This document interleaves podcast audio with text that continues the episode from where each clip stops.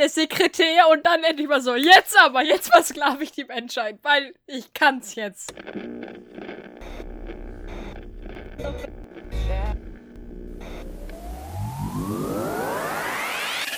Hell yeah! Hell no!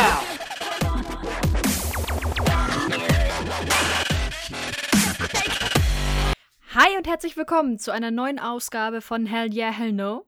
Ich bin Aurelia und bei mir sind wie immer Rina. Hallo. Und Steffi. Moin, moin. Warum lachen immer alle, wenn ich Moin Moin sage? Ach, es ist so schön typisch. Es ist irgendwie sehr nett. Das ist, das ist schön. Jedenfalls haben wir auch heute wieder ein natürlich fantastisches Thema. Und zwar wollen wir heute über Sidekicks reden. Wir haben ja jetzt schon in letzter Zeit doch ein paar Mal ganz explizit über Heldenfiguren geredet und haben uns überlegt, wir reden jetzt heute einfach mal über Supporting Characters sozusagen, um jetzt mal wieder die Anglizismenrate hier nach oben schnellen zu lassen. also unterstützende Figuren, ja. Äh, Anglizismen kommen immer von mir. Wir wollten gerne über unterstützende Figuren halt auch einmal reden und haben dazu auch von euch uns Vorschläge geben lassen, was denn so eure liebsten Sidekicks sind und warum. Und haben da eigentlich ein paar ganz schöne Beispiele bekommen. Unter anderem schreibt Ed Doppelmond, also im Moment hat er als Username, als Anzeigename auf Twitter Young Kafka. Wir wissen, dass da äh, dahinter sich äh, Benjamin Spang verbirgt, aber okay, schöner Anzeigename. Und der hat uns geschrieben, das Hit Girl aus Kick-Ass mit vielfachen Herzen. Ich muss gerade mal kramen. Also ich kann mich noch sehr gut an diesen Charakter erinnern, auch wenn das schon sehr lange her ist, dass ich den Film Kick-Ass gesehen habe. Das also eigentlich Traurige für den Helden dieses Films ist, dass ich mich an diesen Sidekick besser erinnern kann als an ihn. Ich frage mich bei ihr auch, ehrlich gesagt, was sie als Sidekick wirklich definiert. Ich, liegt das jetzt daran, dass er Namensgeber des Films ist und nicht sie? Oder? Ja, ich muss zugeben, ich habe den Film nie gesehen. Es war doch so ein bisschen, ich habe leider vergessen, wie ihr Vater sich als Superheldenfigur nannte, aber die beiden traten ja immer auf als der Vater als eigentliche Helden, Schrägstrich Anti-Heldenfigur und seine Tochter, die sozusagen ihm zuarbeitet. Die hatten ja mit dem Haupttypi Kick-Ass gar nicht so wahnsinnig viel zu tun, beziehungsweise haben sich zufällig getroffen in diesem Film. Aber sie wäre, wenn sie ein Sidekick ist, ist sie eher für ihren eigenen Vater einer. Nur wurde sie so grandios gespielt, dass eigentlich ihr Vater als auch, wie gesagt, der Held des Films ziemlich irrelevant waren irgendwann. Sie hat ja auch einfach mal verdammt viel Screentime, ne? Und sie ist auch verflixt wichtig für die Story. Also, hm. ich würde mal behaupten, ohne sie wäre nicht wirklich viel gelaufen. Und dieses Gewicht kriegen nicht viele Sidekicks, finde ich. Nee. Also mal schon, mal klar, aber bei ihr war das schon sehr stark gewichtig, ihre Richtung. Und deswegen habe ich sie eigentlich eher als, wie soll ich jetzt sagen, nicht Supportive Character, sondern als Supportive Heroine wahrgenommen. Weil Supportive Character klingt so ein bisschen wie, wie, wie, weiß ich nicht, wie so ein Filter, in dem du irgendwas reinschmeißt und Hauptsache da ist was da.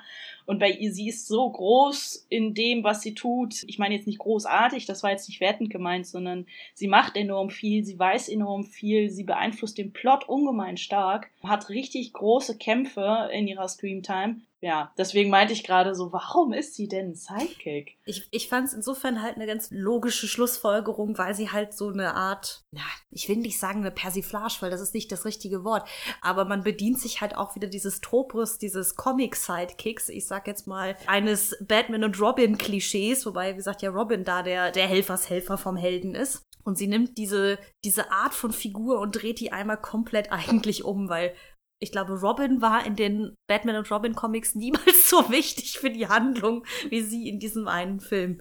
Also. Aber ich finde das ganz interessant, weil ich, damit schreiben wir auch schon wieder die Frage, was ist denn eigentlich ein Sidekick? Ich meine, das ist ja kein eigener Trope in dem Sinne, dafür gibt es so viele Unterarten von Sidekicks, würde ich mal sagen aber es ist doch ein Figurentyp.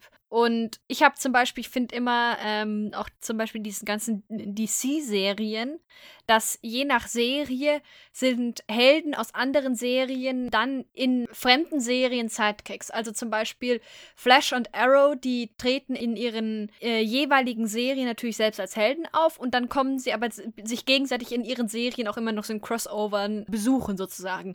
Und haben da für, für mich erzählerisch immer so eine Sidekick-Funktion. Dann in der jeweils anderen Serie. Also wie würdet ihr denn dann eigentlich einen Sidekick definieren? Hm, wie würde ich das definieren? Also ich finde sowieso dieses ganze Comic-Genre, ich glaube, die haben überhaupt diese Idee des Sidekicks erfunden. Also für mich ist ein Sidekick eigentlich immer so eine Art Helferlein vom eigentlichen Helden, wenn man das so will. Also manchmal gibt es ja auch diese Spielart, dass es der Lehrling oder sowas ist, aber meistens ist es ja irgendwie eher sozusagen der, der Held und der Junior-Held, die zusammen irgendwas unternehmen. Wobei ja dann der, der Sidekick meistens immer jünger ist, etwas weniger kompetent, meistens, nicht immer, aber und sozusagen, wie, wie Steffi schon so schon sagte, der ist sozusagen da, nur damit der Held noch ein bisschen cooler aussehen kann. Dieses, hey, ich bin die Stütze, ich stelle dich auf den Sockel. So kommen Sidekicks für mich manchmal rüber. Das ist natürlich keine allgemeingültige Definition, aber das würde ich sagen, unterscheidet sie oft von anderen Nebenfiguren, dass sie diese spezielle Rolle an der Seite eines Helden oder einer Heldin haben. Aber man darf mir gerne widersprechen. Nee, also ich würde das halt auch so sehen. Deswegen ist für mich Hitgirl kein Sidekick, weil bei, bei den beiden ist für mich eher so, dass Kickers der Sidekick ist. Aber um den Film, dem Heldenfilm einen anderen Twist zu geben, ist aus seiner Perspektive geschrieben worden. Ich stelle mir, klar ist das Ganze sowieso eine Persiflage auf diese ganze Heldengeschichte, Superheldengeschichte und so weiter.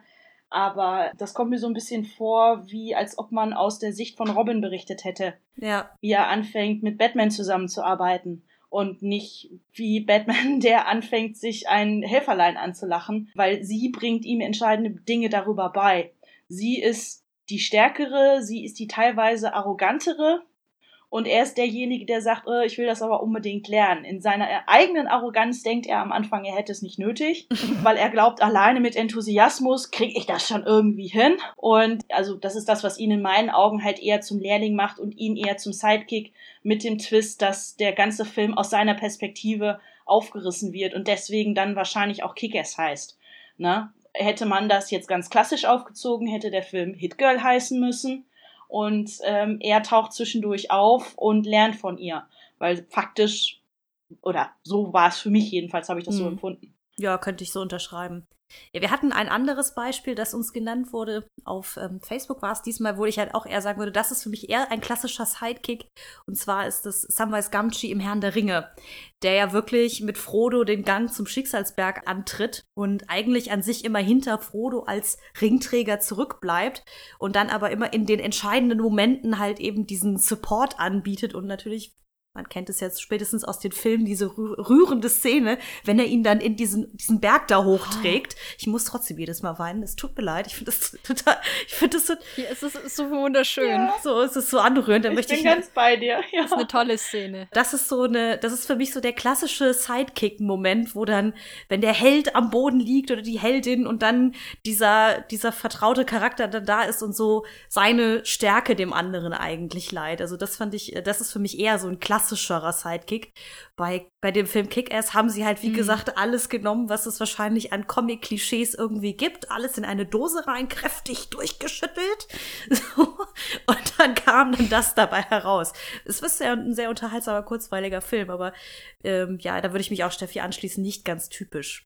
Ja, das mein Sam zum Beispiel ist halt auch, finde ich, im Vergleich dazu, oder grundsätzlich im Vergleich zu jedem anderen Sidekick gefühlt, immer so der ultimative oder das ultimative Paradebeispiel. Sam kriegst du halt echt nicht mehr getoppt. Zumindest habe ich immer so das Gefühl, weil es halt Sam ist. Er verkörpert ja dabei auch noch dieses Gedankengut, ähm, was man so ein bisschen mit dem Sidekick verbindet, dieses ich habe kein Problem damit, ein bisschen zurückgestellt zu sein, weil XY ist der Held. Und er lebt das ja die ganze Zeit. Er sagt es Frodo ja auch noch die ganze Zeit. Er sagt ja immer auch noch, das kommt ja auch noch ganz in diesem Mein Herr Frodo ähm, kommt ja auch noch mal so doppelt auf der sprachlichen Ebene raus und er ist vom Typ auch her überhaupt nicht wie Frodo gestrickt.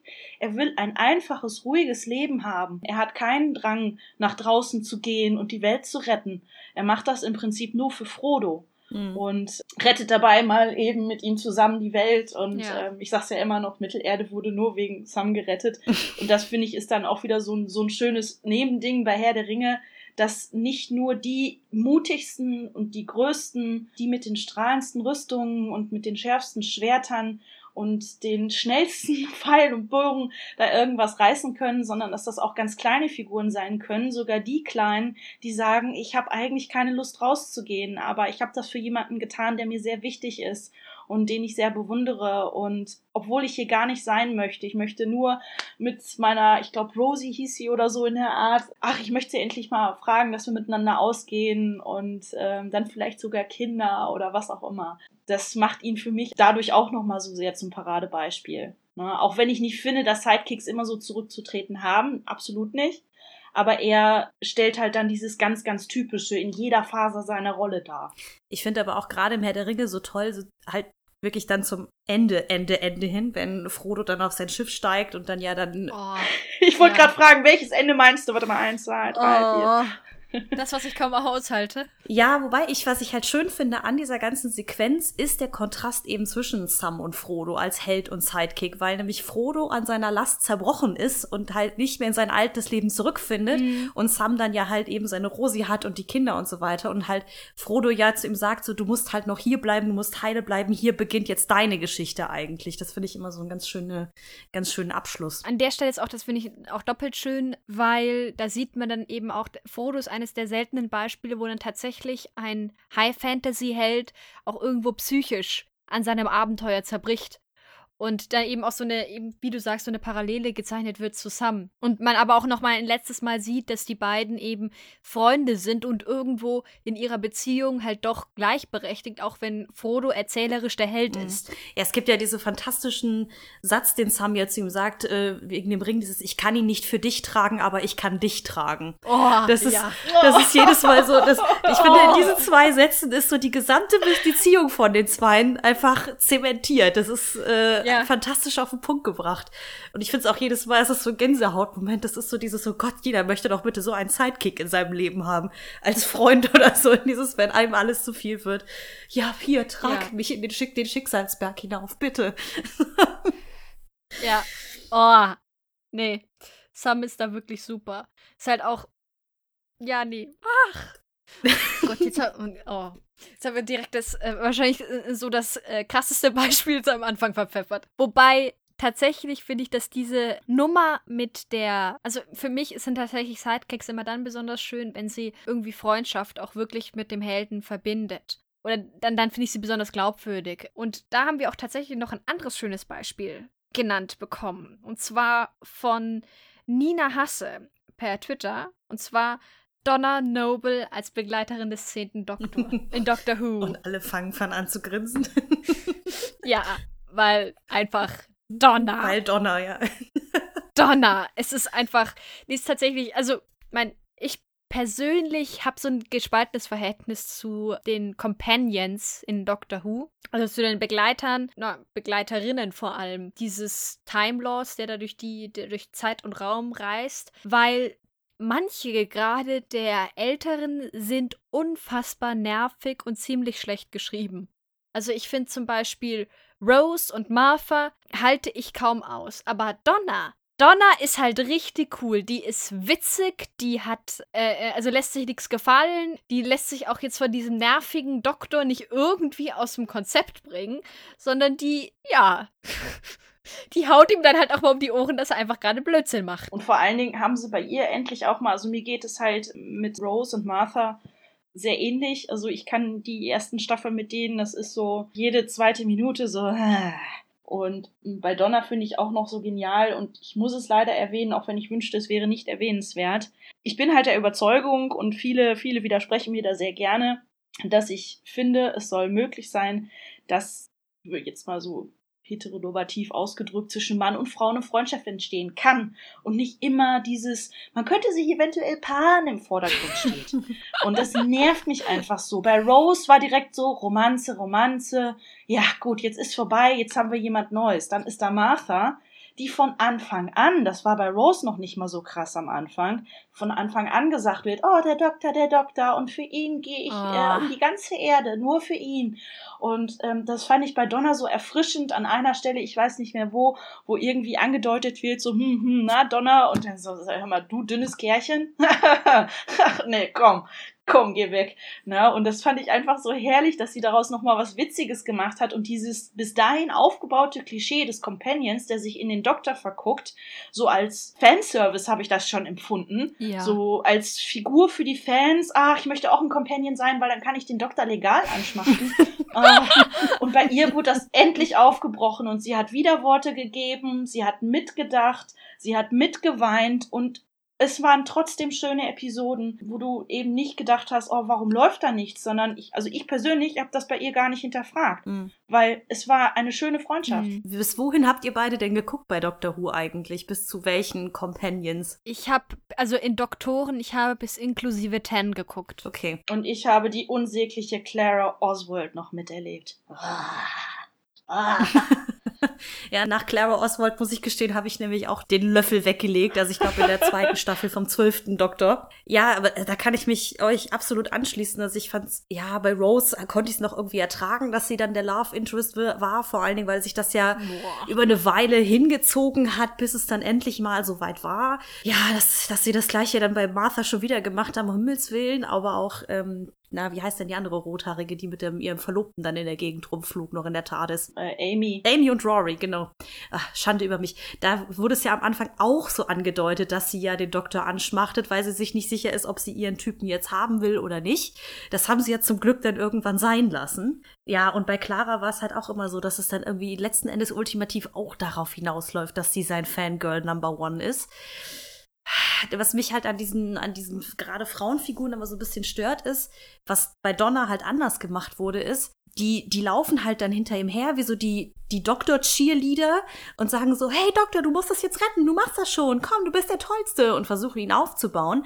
Und bei Donna hatte ich immer den Eindruck, sie hat eine ganz eigene, ganz eigene Fähigkeiten oder dadurch, dass sie halt eben anders denkt als er, kann sie die Situation anders beurteilen und auch anders darin agieren. Ja. Da gibt es ganz viele Folgen, in denen sie auch unabhängig von ihm agiert. Ist nicht immer eine gute Idee, aber wo ihre Figur viel unabhängiger genutzt wurde. Also nicht immer in kompletter Abhängigkeit zum Helden, dem Doktor. Das sieht man, finde ich, auch schon zum Teil an ganz kleinen Sachen, weil da würde ich dir komplett zustimmen, nämlich, weil ähm, ich erinnere mich zum Beispiel, es gibt diese eine Folge in Pompeji, wo sie zur Zeit des Vesuviausbruchs dann da rumrennen. Und das ist eine der ersten Folgen mit Donna, glaube ich sogar. Und Donna läuft da rum und wo, keine Ahnung, Rose oder Martha so mit großen Augen hinterm Doktor hergedackelt wären, läuft halt Donna durch die Gegend und fragt so, ja, okay, wenn ich jetzt anfange mit den Leuten Latein zu reden, man, die TARDIS übersetzt mir das alles hier, aber wenn ich jetzt anfange mit den Leuten Latein zu reden, obwohl die TARDIS mich hier gerade denen übersetzt, was, was denken die denn dann, was ich rede? Und es wird dann so zu so einem Running Hm. Gag, dass sie Latein redet und Veni Vidi Vici, glaube ich, sogar sagt. Immer und immer wieder in dieser Folge und die Leute um sie herum sagen, äh, du kannst Griechisch? Oh, wie toll! also, und das ist so ein, äh, auch im Grunde war das dann in, am Schluss nur da für diesen relativ albernen Gag mit, oh, du kannst Griechisch. Aber es war so ein schönes Beispiel, wie halt Donna anders funktioniert als zum Beispiel Martha. Ja, bei Donna fand ich halt auch so schön, da haben sie sich erlaubt, dass, also der Donna war einfach auch lustig. Ja. Das waren die anderen Mädels halt nicht. Also Donna hatte als Figur auch Selbstironie. Ja. Das war halt nicht einfach nur, es gab halt ein paar Gags auf ihre Kosten, sondern sie hat diese Gags ja auch oft angestoßen. Also, ich meine, klar war sie also, ich sag jetzt mal, als Comic Relief irgendwie in der Serie mit verankert, aber irgendwie hat sie das zu so einem, es klingt so bescheuert, aber einfach zu so einem normalen, sympathischen Menschen gemacht irgendwie Ja. wo ich mich viel besser hineinversetzen konnte als in jede Clara oder in jede Amy oder wie sie alle hießen. Sie war halt vielseitig. Ja. Ja, und trotz dieser, genau dieses Vielseitige, also ich weiß noch, ich war am Anfang nicht sonderlich angetan von ihr. Obwohl ich das bei Clara und Martha so ein bisschen anstrengend fand, war ich durch Donners teilweise recht barsche Art ein bisschen vor den Kopf gestoßen, konnte mir am Anfang nicht eine gute Dynamik für weitere Folgen vorstellen. Und war dann sehr positiv überrascht, dass sie aus ihr nicht nur so eine freche Barsche gemacht haben, sondern dann auch zum Beispiel gezeigt haben mit Pompeii, sie war diejenige, die rumgeschimpft hat, hey, jetzt retten wir mal hier die Leute. Und der Doktor so, äh, nö, ähm, das ist alles so, das muss alles so. Und sie war diejenige, die mit dem Fuß auf den Boden aufgestampft ist und gesagt hat, nee, ne? Mhm. Also, Ja. abgesehen davon musste ja irgendwer Capaldi retten, also. Ha. Mhm.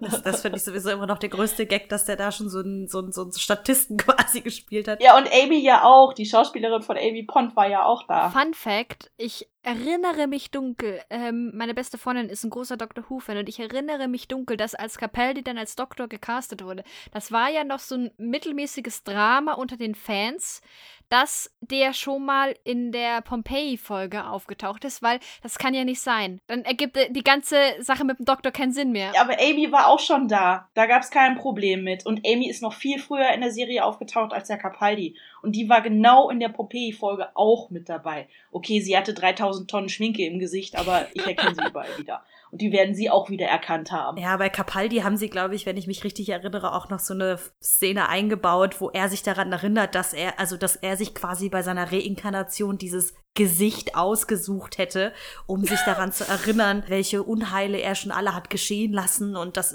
also Capaldis Doktor ist ja eh so eine sich selbst geißelnde alte Greis, äh, so ein alter Greis irgendwie, was, was ihn auch mittelschwer unertragbar macht. Aber irgendwie so haben sie es dann nochmal aufgegriffen, aber es, das hat jetzt ja mit den Sidekicks nichts zu tun, aber ja, ja. Ja, ja ich versuche auch gerade jegliche Kommentare zu, zu der Rolle von Capaldi runterzuschlucken, weil das sonst vom Thema wegführen würde. Das ist dann halt wieder der Punkt, wo dann Dr. Who sich wieder mal mit seinem eigenen Universum irgendwie in den Arsch beißt. Also, das ist halt auch das. ja, aber wirklich, um, äh, um nochmal auf die Sidekicks da zurückzukommen, das war auch so das mit Rose, wo ich echt nicht mehr konnte. Weil sie ja irgendwann dann wieder auftaucht und irgendwie. Ach, wie war das? Weltuntergang oder sowas. Und dann sind sie in einer Paralleldimension glücklich. Und ich war nur noch so froh, dass dieser dämliche Plot durch war. Ja. Weil du da eben genau gesehen hast. Und ich, ich war eigentlich schon froh, als sie das erste Mal weg war. Weil ich habe mir so gedacht, endlich, endlich ist diese Nervensäge weg. Gut, dann kam Martha, aber endlich ist diese Nervensäge weg. Ich habe die kaum ausgehalten. Martha ging noch ein bisschen besser, Rose ging gar nicht. Dann freu dich darauf, dass sie später nochmal auftaucht. Ja, ja, genau. Das war ja halt das Ding. Ah! Ja. Das ist halt. Ich meine, immerhin haben sie Bad Wolf dann nicht diese Sachen mit oh, Doktor angedichtet. Das, dann dann wäre ich komplett zusammengebrochen. Ja, das war so ein kompletter Unfall und deswegen verstehe ich auch ehrlich gesagt jetzt mal so ein bisschen unter uns und im Podcast, hey. Haltet euch alle die Ohren zu. Ja, ja, genau. Doctor Who-Fans mögen mir verzeihen, aber ich verstehe deswegen auch ehrlich gesagt nicht so sehr, wieso Leute so krass hooked waren von den ersten paar Staffeln, also der neuen Doctor Who-Staffeln. Ich fand tatsächlich alles um, ähm, als David Tennant den Doktor gespielt hat, fand ich tatsächlich ziemlich unterhaltsam. Aber das davor. Also ich weiß gar nicht, ich- ich bin eigentlich eher so in Doctor Who hineingestolpert, wenn man mal so sieht. Ich habe auch an die ersten fünf, sechs Staffeln auch sehr positive Erinnerungen, so insgesamt jetzt mal von gewissen Figuren, die man halt dann nicht mehr sehen konnte. Ich glaube, warum ich zum Beispiel die allererste Staffel mit diesem äh, neunten Doktor so witzig fand, war, weil sie einfach wahnsinnig trashig ist und ich eine Serie mit so viel Inkontinuität noch nie gesehen habe in meinem ganzen Leben, die einfach so innerhalb einer Staffel schon sagt, ach scheiß drauf, es macht alles überhaupt keinen Sinn, egal, wir machen es trotzdem. Das habe ich auch. Ja, eigentlich ja. ein Wunder, dass danach dieses Remake nicht direkt wieder eingestampft wurde. Ich habe auch nur, ich habe auch irgendwie, meine Eltern haben ab und zu kam Dr. Who wohl spät abends im öffentlichen Fernsehen oder privat, ich weiß es nicht. Und dann meinte ich irgendwann so, ja, ich würde euch gerne mal Dr. Who zeigen und so. Das ist quasi so Science Fiction, Fantasy, irgendwie so, ne? Und wird euch bestimmt gefallen, weil die mögen ähm, Science Fiction, Fantasy sehr gerne. Und dann meinten die so, ach, das habe ich schon mal gesehen. Und wen hatten sie gesehen? Sie hatten den Tennant gesehen und fanden den ganz witzig, so die Folgen. Dann meinte ich, ja, da müssten wir schon quasi bei der ersten Staffel der neuen Doktoren anfangen, also mit neun. Und dann habe ich den, bevor ich auf Play gedrückt habe, habe ich einen halben Roman darüber erzählt. Ähm, bitte schaut nicht genau auf die Qualität des Drehbuches. Bitte schaut nicht genau auf die Ausarbeitung der Figuren. Bitte schaut nicht so sehr auf die schauspielerische Leistung. Bitte schaut nicht allzu genau hin bei den Spezialeffekten. Ihr dürft lachen, das ist okay. Aber es wird wirklich besser, versprochen. Und dann nach zwei, drei Folgen haben die da so wirklich so, äh, gut, dass du das gesagt hast. Ha. Und das wird echt noch so viel anders? Sag, ja, so viel anders wird's auch nicht, aber ja, man muss sich über die ersten paar Folgen unter Umständen echt so ein bisschen hinwegtrösten mit, ey, es wurde mir versprochen, es wird besser.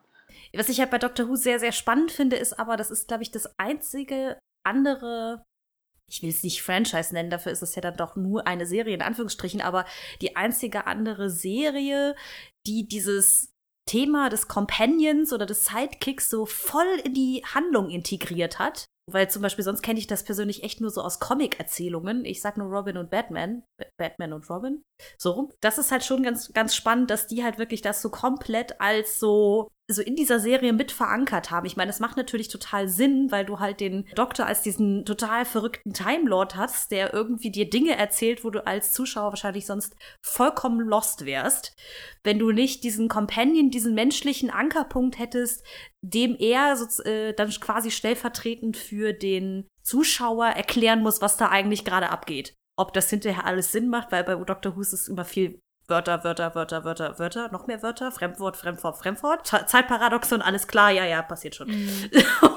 Wibbly, wobbly, timey, wimey. Was? Ja, genau. Genau. So, so ungefähr sind ja dann die Erklärungen oft, aber insofern erfüllen diese Companions ja ihren Zweck als, als, als Sidekick sozusagen, als Referenzpunkt für, für, für den Zuschauer oder den Erzähler. Weil es gibt halt zum Beispiel einen anderen, ich würde jetzt fast sagen, klassischen Sidekick, den ich persönlich auch ganz gerne mag, auch wenn das eigentlich nicht mein, mein Beispiel für heute sein wollte. Aber der Dr. Watson in Sherlock Holmes leistet ja eine sehr ähnliche Arbeit als Figur. Ich glaube, der ist der erste Sidekick überhaupt so gefühlt. Ja, wenn nicht, dann hat er auf jeden Fall wahrscheinlich dieses Genre des leicht schäfischen, etwas weniger intelligenten, also er ist nicht dumm, aber er ist weniger intelligent als Sherlock Holmes. Dieser Figur, die sozusagen immer da ist, um etwas erklärt zu bekommen oder um irgendwie den Helden, ich, er bewundert ihn ja nicht wirklich, ne, aber das ist immer dieses so, er versucht den. Aber zu reflektieren. Weil er sagt ja, er sagt ja Sherlock teilweise auch einfach mal, was überzogen reagiert ist. Und wenn Sherlock mal wieder so, äh, Menschen, versucht er ihm ja teilweise so ein bisschen beizukommen mit so einem, das ist stellvertretend auch wieder, ich finde, das ist auch so eine Sidekick-Funktion und funktioniert zum Beispiel bei Doctor Who auch so gut, weil dann immer unterschiedliche Charaktere an Sidekicks da sind, die unterschiedliche Positionen im Publikum reflektieren. Und das ist bei Watson, finde ich, halt eben sehr ähnlich, dass es diese Reflexion stattfindet. Egal, ob er jetzt den Helden bewundert oder nicht. Es ist eine Art von Reflexion, eine Art Gegenüberhalten seines Verhaltens stellvertretend für das Publikum. Ja, ich finde das auch eine ganz, einfach grundsätzlich eine ganz wichtige Funktion, weil mein, ähm, ich habe immer das Gefühl, Sidekicks können alle Farben und Formen annehmen und mal, keine Ahnung, theoretisch brauchen ja nicht nur Helden den Sidekick haben, sondern das können ja auch Bösewichte haben. Ich finde Sidekicks immer unabhängig davon, ähm, wie, wie sehr oder wie wenig sie einem Protagonisten, sage ich jetzt mal, helfen oder einer Figur helfen, sind sie halt eben auch immer noch da, die Erzählung zu unterstützen. Und sei es durch so eine Motivsache von Freundschaftsmotiv wie Sam und dass er natürlich ihm äh, Frodo auch hilft, oder halt einfach, dass sie auch einem Zuschauer oder Leser äh, Dinge erklären, die du sonst so nicht wüsstest, so wie zum ja. Beispiel bei Doctor Who. Ich muss gerade irgendwie überlegen, wo du jetzt sagst, dass die Bösewichte können ja auch einen Sidekick haben, dann müsste ja Sauron der Bösewicht mit dem höchsten Sidekick-Verschleiß sein. Ja, nee. Oder? Das ist. Sauron hat Minions. Das ist ein Unterschied. Ja, nee, ja. Minions ist für mich eine mehr oder minder gesichtslose, sehr generische Masse. Und er hatte ja mit Leuten wie Saruman oder so, ähm, so. oder den ähm, Hex Hexenkönigen, hatte er schon sehr spezielle, fast schon ausgearbeitete Personen, die für ihn gearbeitet haben. Und das fällt für mich persönlich jetzt nicht unter Minions, weil sie dazu zu speziell und zu individuell rübergekommen sind. Ja, wobei das wären für mich sozusagen eher höherrangige Minions so in der Art, weil sie tatsächlich, sie sind mehr Handlanger. Und ein Sidekick, also ich, äh, keine Ahnung, so ein, so ein Bösewicht, Sidekick gespannt, das wo ich finde, dass es tatsächlich ausgeht, wäre halt Nimona, weil da sie tatsächlich auch eine Beziehung zwischen den beiden erzählt wird und es vor allem um die beiden geht. Also um Ballister Blackheart und Nimona, aus dem gleichnamigen Comic. Ihr habt vielleicht schon mal davon gehört. Ja, ist ja nicht so, dass wir nicht auch hier schon mal drüber geredet hätten, weil wir halt so ein klein wenig äh, vor uns hin fangirlen dazu. Ähm, egal. Aber da ist halt tatsächlich. Wer ist schuld dran, Steffi? Natürlich ist Steffi schuld. Sowas von ist Steffi schuld. Ja, nee, yes. aber da hast du halt so eine direkte Beziehung, die halt auch wirklich so erzählt wird. Und da ist einmal so, dass Nimona Ballister hilft und zum anderen eben aber auch, dass sie erzählerisch die ganze Sache, oder beziehungsweise da ist auch ein bisschen schwierig zu definieren, wer ist jetzt Held und wer ist Sidekick erzählerisch, aber die unterstützen sich halt auch erzählerisch Mhm. gegenseitig. Ich wollte gerade sagen, ich glaube, bei den Bösewichten ist es immer insofern schwierig, weil ja, du hast oft halt irgendwie so ein Meister-Schüler-Gespann oder irgendwie zwei, die sich zusammentun, weil sie was erreichen wollen und dann artet das ja oft aber immer in so interne Machtkämpfe aus miteinander. Aber vielleicht liegt es nur an unserer persönlichen Präferenz, aber ich sag jetzt mal, da ist ja die persönliche Verbindung eher weniger oft gegeben auch, würde ich jetzt mal sagen. Die Bösen können einfach kein Teamwork. Ja, wahrscheinlich. Wobei ich sagen muss, also das ist jetzt vielleicht das totale Ultra-Nerd-Wissen hoch eine Million, aber es ist halt so schön, dass eigentlich Sauron ja selber der Sidekick von einem viel größeren Bösewicht war im Silmarillion. Das macht ihn dann noch viel harmloser irgendwie. Ja, gut. gut. Von den Büchern kann ich auch leider nicht reden, weil äh, ich habe nur den Hobbit geschafft. Ja, ich sag ja deswegen, das ist so Nerd- Nerd-Detailwissen hoch eine Milliarde, aber das, das war auch so ein, äh, er hat irgendeinem bö einer bösen Gottheit zugearbeitet und als sie dann endlich weg war, konnte er dann endlich mal selber die Brust rausstrecken und sagen, und jetzt versklave ich euch alle. Ich stell, also ich habe jetzt gerade so das Bild im Kopf, so ewig der Sekretär und dann endlich mal so, jetzt aber, jetzt versklave ich die Menschheit, weil ich kann's jetzt.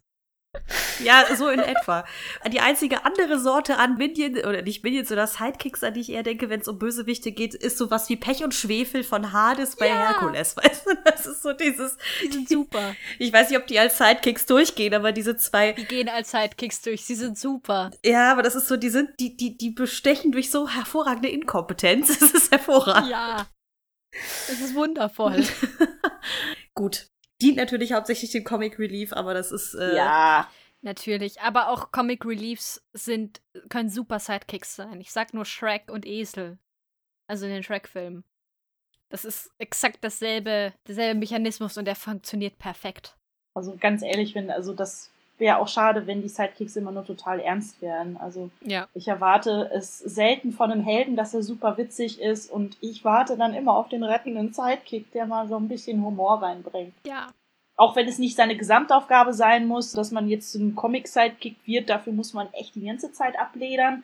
Das kann auch unter Umständen zu viel werden. Also mir sind es zum Beispiel bei Pech und Schwefel in ähm, Herkules ist es zu viel für mich. Die beiden gehen mir leider ziemlich auf die Nerven, sind aber tatsächlich erfüllen ihren Zweck erzählerisch halt gut. Das kann ich nicht abstreiten. Also, Mhm. also kommt da gibt's ja immer so Misch, Mischsachen. Ich glaube, da muss ich gerade mal eben kurz hier reinhauen. Ich glaube, dann passt mein Beispiel ganz gut. Und zwar habe ich äh, jetzt spontan mitgebracht von Ritter aus Leidenschaft mit Heath Ledger. Hat er im Prinzip, ich sag jetzt mal, drei Haupt-Sidekicks. Und das finde ich bei denen ganz spannend, weil sie unterschiedliche Typen von Sidekicks repräsentieren und so gut miteinander harmonieren, dass ich froh bin, dass sie nicht nur einen Sidekick draus gemacht haben.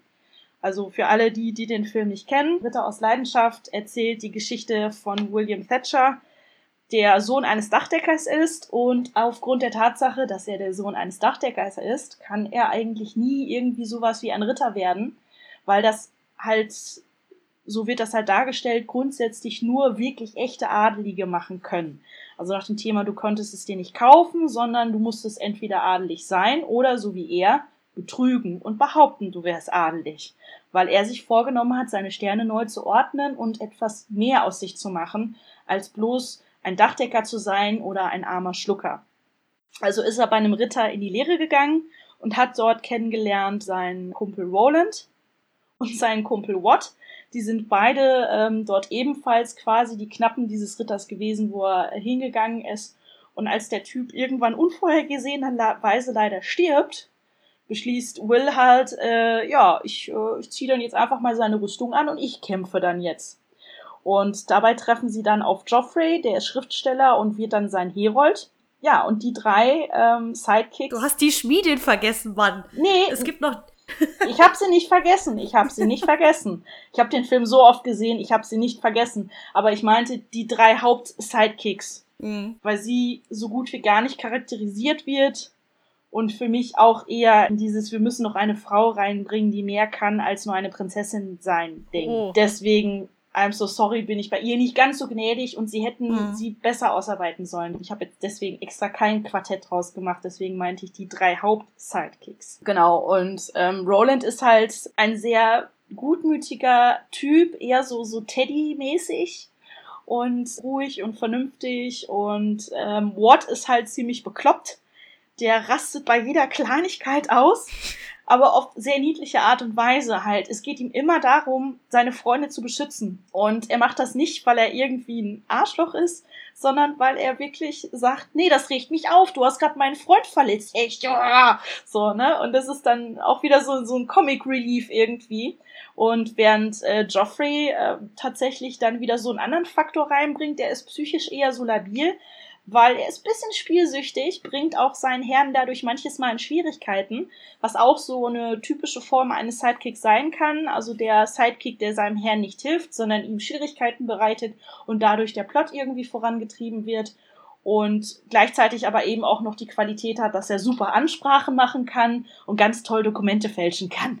So, und das kommt alles so zusammen und es funktioniert einfach wunderbar und mir ist nichts anderes eingefallen, wo ich ernsthaft drei so vollwertige Sidekicks an einer Stelle gesehen hätte, die alle gemeinsam, ohne sich gegenseitig zu beißen, ohne dass einer abtrünnig wird oder so, bis zum Ende dabei bleiben und den Helden unterstützen. Mir wird tatsächlich literarisch noch ein Beispiel einfallen, wo das so ähnlich ist, aber das ist ein bisschen gestretched, weil das ist tatsächlich, ich musste jetzt gerade, so wie du es beschrieben hast, ich habe den Film nicht gesehen. Oh, ähm, shame, shame! Ja, ja, ich weiß schon, shame, shame. Wir brauchen hier endlich mal eine Shame-Glocke. Ähm, wenn ich wieder irgendetwas nicht gesehen habe. Ähm, jedenfalls. ich musste da jetzt dran denken. In den Filmen kommt das, äh, ist das nie so, aber in den Romanen zu den Musketieren, also die drei Musketiere von Dumas, da ist noch sehr viel krasser so, dass sich, ähm, also diese, die, dieses Quartett, um das es da geht, das sind ja D'Artagnan, Athos, Aramis äh, und Porthos? Oh! Gott. einer schlüpft immer peinlich. durch, ne? Ja, einer schlüpft immer durch. Peinlich. Ähm, jedenfalls. Im, im, Im, Roman liest es nämlich so ähnlich, ließ es sich so ein bisschen von der Konstellation so ähnlich wie das, was Steffi gerade beschrieben hat. Aber es finde ich jetzt gerade ganz äh, interessant, weil auch, also, also äh, äh, weil das auch für mich so ein bisschen wie eine Männerfreundschaft klingt. Oder verstehe ich das gerade falsch? Freundschaft, halt, also es ist eine Freundschaft. Ja, ja, wir gehen, äh, also dieses, äh, diese, dieser Männerfreundschafts, wir gehen durch dick und dünn, ja, wobei eigentlich ist es Quatsch mit Männerfreundschaft dann das so zu nennen, aber wie in dieser Freundschaftstrope. Also es ist Ja, deswegen meinte ich Freundschaft einfach. Genau. Oh. Also sie ordnen sich als Sidekicks im Prinzip dem Traum eines Typen unter. Also unter ist jetzt nicht negativ gemeint, es kann ja auch ein gemeinsamer Traum sein, aber der Held stößt das halt irgendwie an und dann schließen sie sich mit an sei das Motiv Freundschaft oder das Ziel ist absolut deckungsgleich oder beides. Finde ich auch eine schöne Sache, dass man dann auch mal so eine Gruppe sieht, die sich da unterstützen kann, weil es ist sehr schwierig rauszuarbeiten, glaube ich. Egal jetzt in welchem Medium, wenn du so eine Vielzahl an Personen hast, also in dem Fall jetzt ein Quartett, jetzt wenn ich die Schmiedin jetzt rausnehme, Entschuldigung, Rina, ja, ist es auch ein Quartett bei Ritter aus Leidenschaft. Und das ist nicht einfach zu balancieren. Das ist nicht einfach aufzuteilen. Und ich kann mir oft vorstellen, dass es einfacher ist, womit ich jetzt, wenn man es so macht, das nicht herabwürdigen will, überhaupt nicht. Aber es ist einfacher, den Sidekick zu charakterisieren, wenn er eher alleinig auf der Position des Sidekicks steht. Deswegen habe ich großen Respekt davor, wenn man es schafft, mehrere Personen als Sidekick einzubauen sie gleichwertig darzustellen, daraus eine schöne Freundschaft zu machen. Das ist einer der Gründe, warum ich diesen Film bis heute einfach nur liebe. Mal abgesehen davon, dass das, glaube ich, der einzige Film ist, der meinen Humor trifft, aber eben wegen dieser Zusammenstellung der Figuren. Das macht den ganzen Film extrem spannend. Es ist nur wahnsinnig interessant, wie der einfach vollkommen in der Versenkung verschwunden ist. Der ist von wann? 2001? 2002? Hm. Nur selber gucken. 2001. Boah, bist du gut. Ja, ich habe diesen Film, glaube ich, auswendig gelernt seitdem, eben weil ich ihn, ich finde ihn einfach fantastisch. Aber auf diversesten Ebenen, glaube ich. Also, aber klar, dieses, diese Dynamik zwischen den Figuren spielt da maßgeblich rein. Vor allen Dingen, weil es halt eben nicht dieses klassische Team in dem Sinne ist. Also, das ist jetzt nicht irgendwie, wir sind irgendwie auf der, auf der Enterprise und es gibt Captain Kirk und der Rest sind seine Leute, die da irgendwie rumspringen. Das sind schon fast Minions. Ja, ich wollte gerade sagen, die sollen, die sollen alle Sidekicks von Captain Kirk sein, aber irgendwie schmeißen sie so ihre übliche One-Liner rein, so wie halt irgendwie Pille, gerade in den neuen Verfilmungen. Ja, auch in dem alten, in, in Original Series hat er auch gemacht. Ja, aber irgendwie bis auf so ein, zwei Momente äh, kommt, es kommt keine Gruppendynamik zustande, sagen wir mal so, ne? Das ist immer so Captain Kirk mit Pille, Captain Kirk mit Spock, Ja. Spock mit Pille. Ja. Sie haben immer so ihre Einzelmomente, aber trotzdem dieses Gefühl von, wir sind so alle zusammen und machen jetzt irgendwie was. Okay, ich sollte vielleicht lieber die Goschen halten, weil ich nicht so wahnsinnig viel Star Trek geguckt habe in meinem Leben, aber Aber noch als Star Wars-Fan. Uh.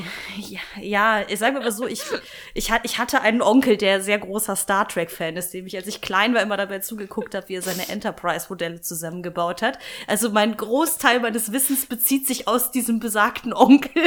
brauchst dich für nichts zu stehen. Ich habe Star Trek und Star Wars und Stargate geguckt, seit ich klein bin. Und ich habe zu allen, nee, außer Star Wars, habe ich auch Fanfictions dazu geschrieben. Und man überlebt das. Ich habe sowohl Star Trek als auch Star Wars erst als Erwachsene gesehen. ja, überlebt man auch. Ne? Ja. Ist Alles gut. Nein, aber du hast recht, Rina. Also was du sagtest mit diesem nicht in der Gruppe, sondern eher dieses One-on-One funktioniert da, ist natürlich schade. Und das ist bei Ritter aus Leidenschaft und dann vielleicht ja auch bei den Büchern von äh, Dumas. Hier, ähm, Bei den Musketieren. drei Musketiere, das meinte ich, danke. Das Wort fehlt mir gerade. Dann ja hoffentlich auch so. Und ich finde das finde ich finde ich halt sehr angenehm und nicht immer dieses einzelne und wir stehen in der Gegend rum und sind ansonsten nicht existent Ding. Klar stehen die auch manchmal in der Gegend rum, aber gerade bei Ritter aus Leidenschaft wird immer wieder gezeigt, wie sie dann zusammensitzen und gemeinsam ein Problem überdenken und dann die Lösung erarbeiten. Ne? Sei es, äh, wir üben jetzt den Kampf, äh, weil du bist ziemlich schlecht darin, auf dem Pferd zu tjosten. Also üben wir es, bis du tot umfällst. Oder sei es, hm, wie schreiben wir jetzt an deine Geliebte einen Brief? Und alle schmeißen gemeinsam Zeilen in den Raum, damit am Ende das semi-perfekte Liebesbriefchen steht. Also so total unterschiedliche Sachen. Und da ist keiner dabei, der irgendwie sagt so, boah, nee, da mache ich nicht mit. Sondern jeder bringt seinen Teil aus seinem Charakter, aus seiner eigenen Lebensgeschichte mit ein. Und so kitschig der Moment auch ist, wo sie gemeinsam diesen Liebesbrief beispielsweise schreiben, finde ich das mit einer der perfektesten Szenen, wo man den Zusammenhalt unter denen sieht. Die lachen sich nicht gegenseitig aus für irgendwas, was sie erlebt haben, sondern alle hören zu und nicken einfach ganz andächtig, egal ob sie es so sehen würden oder nicht. Und das finde ich sehr schön. Ich finde es aber in dem Film auch gerade besonders toll. Ich meine, eben, wie du erzählt hast, William, der ja den Traum an sich hat, ein Ritter zu werden, ist ja so, wie der Titel des Filmes schon vermuten lässt, äh, ein klassischer Held, ein ritterlicher Held, der wahnsinnig langweilig wäre, wenn er diese Figur nicht um sich herum hätte. Und ich finde es wahnsinnig witzig, dass auch diese Sidekicks sich erlauben, ihn komplett auf den Arm zu nehmen. Also zum Beispiel bei dieser Szene, wenn sie den Brief schreiben, dann fängt er doch an zu, er fängt an zu erzählen und Joffrey, der ja der Schriftsteller ist, sagt so, das kannst du ja so schreiben, das ist dein, äh, deine Beerdigung. Äh, ich meine Brief. also dieses, das, oder halt ganz viele andere kleine Dinge, wo sie ihn halt necken, wenn er sich irgendwie wie ein Vollidiot aufführt oder halt irgendwie wieder seine, seine Ehre beweisen will oder sowas. Ne? Das äh, kontrastiert das Ganze fa fantastisch. Ich habe sehr viel Liebe für diesen Film. Ja, und gegenseitig ärgern sie sich ja auch noch. Also äh, Joffrey ärgert ja auch immer wieder Watt, weil Watt ist halt nicht der hellste. Er ist zwar mit vollem Herzen dabei, aber ist halt nicht der hellste und äh, lässt sich halt auch gerne ärgern und ähm, besonders halt von Joffrey, der halt einfach mal ja wortgewandter ist und dann steht da der stumpfe Watt so nach dem Thema, ey willst du aufs Maul? Und Joffrey ist halt eher der, äh, meine Dame, Lords und Ladies und ne, äh, hier ta ta ta ta ta. Ne, also es sind auch noch zwei verschiedene Welten irgendwie, ganz krass. Dazwischen steht auch noch äh, der ganz ruhige andere Charakter und es funktioniert aber trotzdem. Und sie springen sich halt, wie gesagt, nicht, nicht an die Gurgel. Da entsteht keine Konkurrenz. Ja, wie gesagt, sehr viel Liebe für diesen Film. Ich liebe dich auch gerade dafür, dass du dieses Beispiel genommen hast. Danke, danke. Abgesehen davon äh, wissen wir jetzt, äh, Aurelia hat jetzt einen Pflichttermin, weil ich sag's mal so, hallo Ritter. Aurelia. Das, also ich muss gucken. tatsächlich ehrlich zugeben, ich streue mich inzwischen vor so Historienfilmen, ganz besonders wenn es so um Ritter und sowas geht, weil ich einfach mir mir rollt sich da immer sämt, also roll, rollt sich mir alles auf und ich sitze dann immer so da und denke mir so Ritterromantik, Ritterromantik, Ritterromantik, nein, weg. Ja, das Gute ist, dieser Film nimmt diese, diese Thematik Mittelalter auch überhaupt nicht ernst und erhebt auch überhaupt keinen Anspruch auf ko historische Korrektheit. Null. Weil der, besa der besagte Joffrey halt auch Geoffrey Chaucer sein soll, der Dichter, der halt mit denen da umherzieht und so eine Geschichten. Das macht das Ganze noch ein bisschen skurril. Ja, oder die Stelle, also zwischendurch sind tatsächlich recht ak akkurate Sachen dabei, finde ich. Also zum Beispiel, dass die Rüstung, die die anhatten, damit ist man nicht mal eben aufs Pferd gehopst worden. das war einfach mal richtig schwer. Und das fand ich cool, dass die gezeigt haben, wie die versuchen mussten, die aufs Pferd zu kriegen. Ne, entweder mit Manneskraft, so, wir kriegen dich jetzt hoch, oder sich Apparaturen überlegt haben, wie wir den da hochhieven. Und dann kommt aber wieder die Stelle, was du jetzt sagtest, Rina, wo sie sich dann selbst nicht ernst nehmen, diese Schmieden. Was ja historisch gesehen halt auch schon mal so, hm, und sie wird auch als Außenseiterin dargestellt, weil die ganzen männlichen Schmiede sie nicht ernst nehmen. Und dann sagt sie, ja, ich habe da was ausprobiert. Ich habe ähm, das länger ins Feuer gelassen, das Metall. Und jetzt ist es viel leichter, aber es ist viel härter zugleich. Okay. Und dann trägt er auf einmal so eine ganz dünne Rüstung und alle lachen ihn so aus, wie er mit dem dünnen Zeug da ankommt und er schwingt sich direkt auf das Pferd drauf und alle nur so, was? Und das Schlimmste ist auch noch, dass sie dann auf die Idee gekommen ist, so, ich habe jetzt hier mein Logo eingearbeitet, damit, wenn andere dich darauf ansprechen, die wissen, woher deine Rüstung kommt. Und was ist das Logo? Es ist das Logo von Nike, doppelt untereinander. Also der Film ist nicht darauf ausgelegt, historisch korrekt zu sein, auch wenn er zwischendurch überraschend historisch korrekt ist.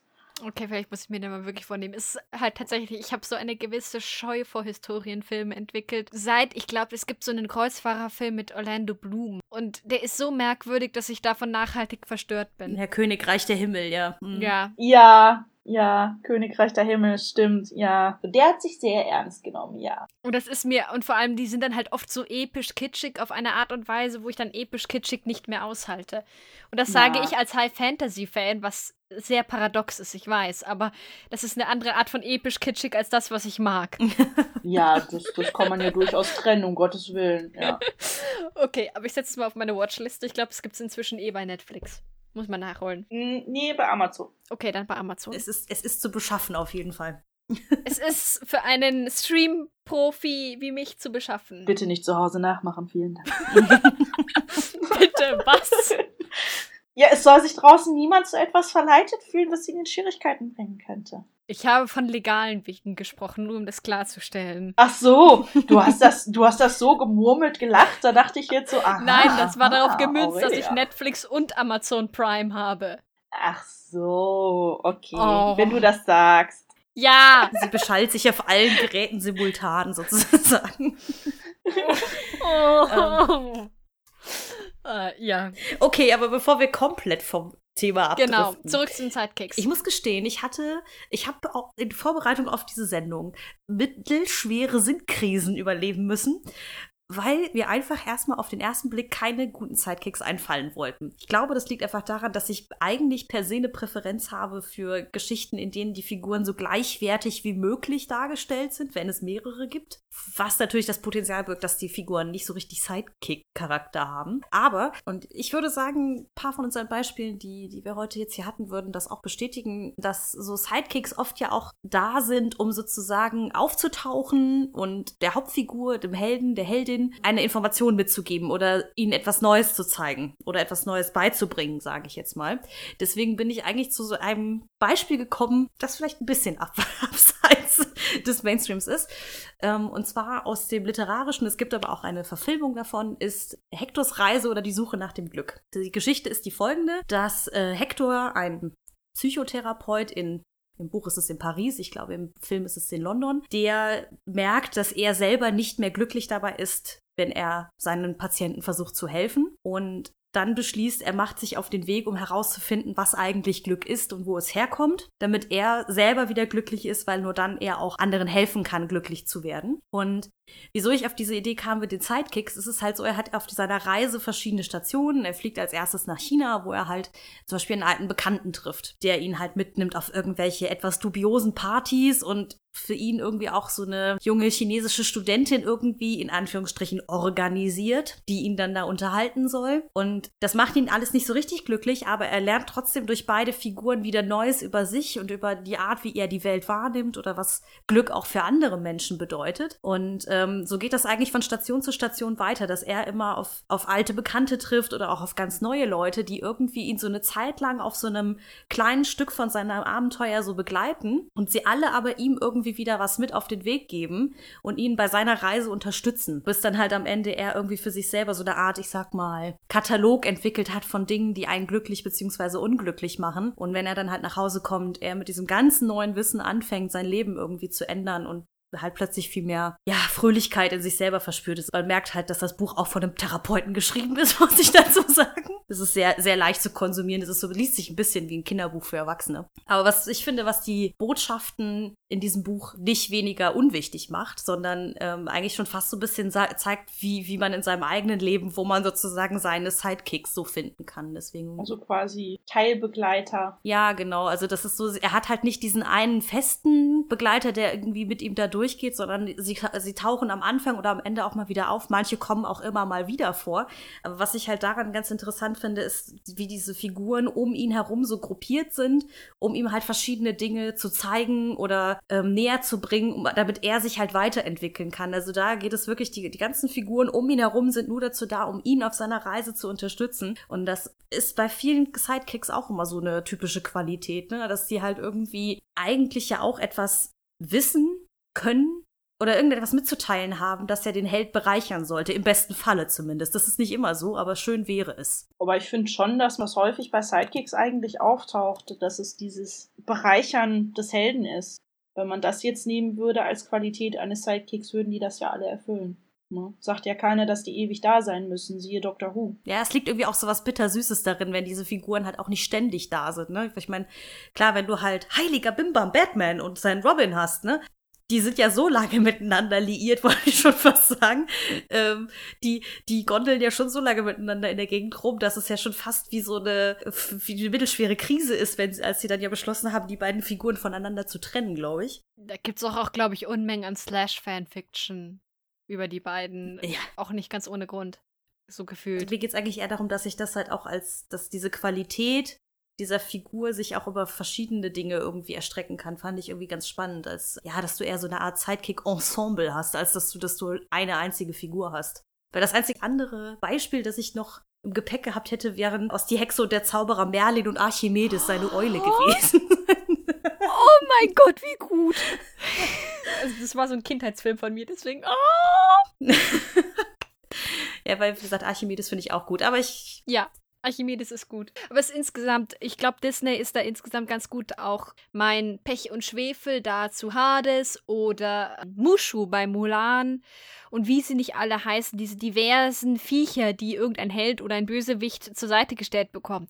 Die sind halt also die, das sind halt immer Sidekicks zu dem und die, die, die, sind halt oft auch so ein bisschen Comic Relief und so. Das, das, da ist Disney halt auch einfach gut. Man kann höchstens noch überlegen, was sind denn Sidekicks, die überhaupt nicht funktioniert haben für euch, wo ihr gesagt habt, boah, was machen die da? Also meine absoluten Negativbeispiele sind Martha und Rose in Doctor Who, deswegen darüber haben wir jetzt schon ausführlich geredet. Das ist echt so ein Vollzeitunfall für mich. Okay, dann würde ich sagen, dann äh, springen wir jetzt einfach wieder bei der Abschlussfrage rein, oder?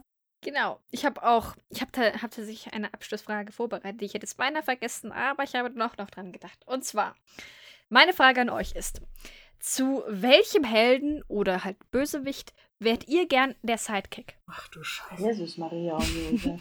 Diese Fragen werden doch jedes Mal komplizierter, habe ich den Eindruck. Also so kompliziert fand ich die gar nicht. Ich war eigentlich ganz stolz auf mich, dass ich mir, weil ich mir gedacht habe, ich habe jetzt hier mal eine simple Frage mir ausgedacht.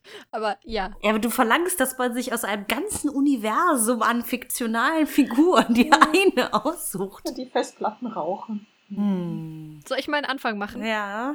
Mir fällt das relativ leicht. Es ist jetzt ein bisschen schade, weil wir es schon angesprochen haben. Aber das liegt auch ein bisschen dran, ich war gestern krank und habe deswegen gestern den Tag über mit Cartoons und Animationsfilmen verbracht. Unter anderem mit dem Disney Hercules Film. Und deswegen äh, habe ich beschlossen, ich nenne hier jetzt einfach als meine Antwort, ich wäre gern der Sidekick zu Hades. Das ist ein bisschen traurig, weil dann stelle ich mich auf eine Ebene mit Pech und Schwefel und das ist so ein bisschen sehr, sehr traurig. Aber grundsätzlich finde ich, also ich gucke halt diesen äh, Herkules-Film überhaupt eigentlich immer nur wegen Hades deswegen und wegen den Musen.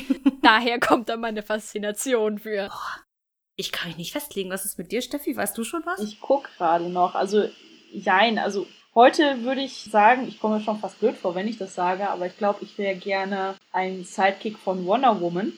Ich wäre besser als Steve, das weiß ich. Das auf jeden Fall. So, das, das könnte ich mir ganz, ganz gut vorstellen, weil ich sie halt, also gerade jetzt in der Verfilmung vom, vom Charakter her sehr cool finde. Ähm, auch wenn sie manchmal sehr naiv ist, aber ich finde, das hat halt was. Und ähm, mal ganz abgesehen davon, dass sie halt wirklich Kick-Ass ist und nicht wie der Kick-Ass aus dem Film. Aber ich weiß, mir, mir ist gerade eingefallen, ähm, früher ähm, als Kind habe ich mir ähm, auch gewünscht, irgendwie bei einem Helden irgendwie damit bei zu sein. Und ich weiß, dass es damals was ganz Merkwürdiges war. Ich weiß gar nicht, ob ihr das überhaupt kennt, aber ähm, die Serie äh, Gargoyles. Oh ja, klar. Ja, also da wäre ich halt äh, sehr gerne mit dabei gewesen. Ich muss jetzt selber gerade den Namen überlegen. Von den guten Gargoyles. Oh Gott, ich muss das wieder gucken. Ich merke schon, die Namen entschwinden mir. Ich weiß aber auch gerade nicht mehr, wie er heißt. Ich, ich weiß genau, welche Figur du meinst, aber ich. Oh, wie heißt er denn? Ja, weil der war äh, Goliath. Ja, natürlich. Ja, natürlich heißt er Goliath. Ja, Goliath. Genau, also von Goliath, weiß ich noch, habe ich mir, ich fand den als Kind ganz, ganz bewundernswert. Der war immer sehr ruhig. Der hat aber immer sehr für seine Leute gekämpft. Und da war ich immer so ein bisschen neidisch auf diese Menschenfrau, die denen dann auch geholfen hat, weil ich wäre gerne an ihrer Stelle gewesen. Weil, weil die waren, war eine coole Truppe und da wäre ich auch gerne Sidekick gewesen, so der menschliche Sidekick. Ah, ich bin hin und her gerissen. Also, weil, wenn, man jetzt bei den Animationsfilmen mal bleiben würde oder Animationsserien, dann würden wir das Ganze komplett machen. Ich glaube, so auf der einen Seite könnte ich mir vorstellen, mal für ein paar Wochen der Sidekick von Dagobert Duck zu sein. Ich glaube, das wäre sehr lustig. Wie cool. Äh, alle Alleine, weil ich das schon großartig finde, dass der immer auf irgendwelche Schatzsuchen geht und man dann mitkommen darf, um dann irgendwo lustige Dinge auszugraben. Und einem da ja, Du weißt, das musst du dann immer ausgraben, ne? Genau. Und du musst kostenlos arbeiten. Ja. Weil du wahrscheinlich irgendwelche ja. Schulden hast. Und auf irgendwelche Neffen ja. aufpassen. Ja, ich wäre ja, dann genau. lieber einer von den Neffen, glaube ich. nee, aber deswegen das einzig andere, was ich mir noch vorstellen könnte, das hat aber einen äh, etwas ernsteren Hintergrund, ist halt der Sidekick von Dumbledore zu sein. Weil ich bei dieser Figur als Anlage extrem faszinierend finde, dass er ja irgendwie er ist wahnsinnig mächtig, er ist wahnsinnig weise, aber irgendwie auch ein bisschen durchtrieben. Ja. Ein bisschen. Ein bisschen sehr. Ja. Ein bisschen durchtrieben. So, er ist aber halt auch nicht innerhalb dieses Staatsapparates mit dem Magieministerium, sondern braut da so sein eigenes Süppchen und so weiter. Der hat ja halt an sich auch schon so großes Potenzial. Ist er jetzt eigentlich der strahlende Held oder ist er eigentlich heimlich ein, ein, ein Superschurke? Das wäre, glaube ich, auch ganz spannend, wenn man sein, sein Helferlein wäre. Auch sehr spannend. Deswegen, das war eigentlich auch schön. Also, ich bin zwischen Dagobert oder Dumbledore. Ich weiß es nicht so genau, aber die fände ich beide nicht. Nimm Dumbledore. Nicht mehr Harry war sein Sidekick. Nee, wenn es danach geht, wäre Harry ja auch nur ein Minion, ne? ja. Oh Gott. Ich glaube, das nächste, was Dumbledore an Sidekick hatte, war Snape, aber die, die, da möchte ich, glaube ich, das tragische Schicksal nicht haben. Ja gut, aber das lag, glaube ich, auch nur daran, dass Snape bei den Todessern war. Ich glaube, Snape wurde total instrumentalisiert von Dumbledore. Mm. Ja, also. das stimmt auch wieder. Das ist sowieso, also eigentlich ist diese ganze Figur des Dumbledore genauso wie die ganze Figur des Snape, das sind so zwei Figuren, wo du eigentlich, also wo du dich eigentlich denkst, what the fuck? Aber okay, ich glaube, das sollten wir jetzt nicht mehr anreißen, weil ich glaube, das ist äh, Harry Potter ist ohnehin so ein Fass ohne Boden. Ähm, mit ganz ja. viel Wahnsinn. Aber irgendwann, irgendwann drücke ich hier noch eine Harry Potter Folge durch, ne? Mhm. Also auch wenn manche Hörer mhm. jetzt da draußen so, nein. Okay. Ich krieg das hin. Schauen wir doch mal, ob du das hinkriegst. Oh. Du darfst doch über Hermine reden, Aurelia. ja, ich weiß. Also, deswegen äh, sträube ich mich doch gar nicht so sehr, weil ähm, es ist eine Gelegenheit, bei der ich über Hermine fangirlen kann und eine weitere Gelegenheit, bei der ich zu Emma Watson fangirlen kann, auch wenn sie jetzt einen Rechtschreibfehler in ihrem Tattoo hat. Aber. Oh Gott, du Fangirl, das, das weißt du? Ja, das, also mal ganz ehrlich, das war bei, bei mir so auf Twitter, haben sie alle drüber gewitzelt, weil sie es halt hingebracht hat mit Times Up, halt Times wie den Plural von Time zu schreiben, statt Time, Ouch. Apostroph, S, Ouch. Ouch. Ouch. Richtig. Und das ist dann halt so, das ist, das ruiniert so ein bisschen die Hermine-Illusion, die ähm, ich nie von ihr ganz loswerde, ja. deswegen. Okay, ja. I feel you, I feel you. Ja, okay, ja. Aber ähm, um das hier dann abzuschließen und auch damit dann mal zum Ende zu kommen, möchtet ihr noch dringend etwas zu Sidekicks loswerden? Nö. Okay.